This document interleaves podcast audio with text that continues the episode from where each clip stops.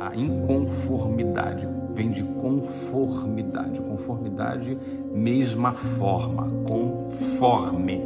Ou seja, é quando nós nos conformamos com algo, quando nós ganhamos a forma desse algo. É quando você olha para a tua realidade, você não gosta dela, você gostaria de mudar essa realidade, porém você já se conformou.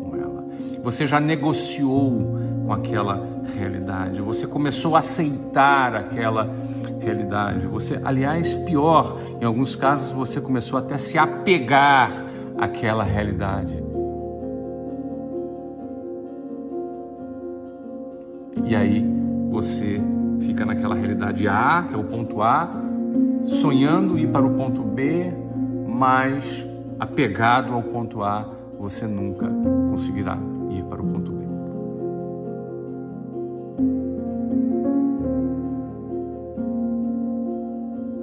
Eu diria para você o seguinte: para você ser aquela pessoa que você sempre quis ser, primeiro você tem que romper com aquela pessoa que você sempre foi. Para você habitar naquele mundo que você deseja habitar, primeiro você tem que romper com aquele mundo que você está. Em outras palavras, não existe mudança se não houver ruptura.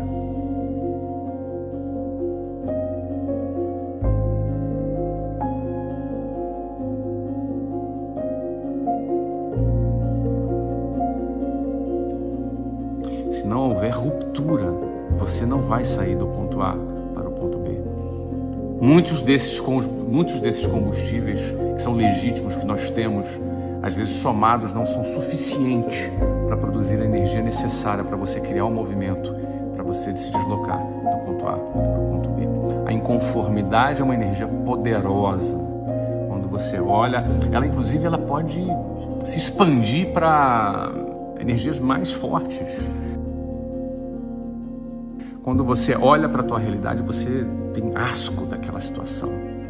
Você tem rejeição absoluta a ponto de você se movimentar. Note bem, eu não estou dizendo que você não deve ser grato pelo que você tem. Sempre grato. Sempre grato. A gente sempre, o pior que esteja, tem mais do que muitas outras pessoas. Sempre grato pelo que a gente tem. Mas não confunda gratidão com conformidade. Não se conforme, não negocie, crie ruptura. Esse, certamente, é o seu, se não maior, um dos seus maiores combustíveis.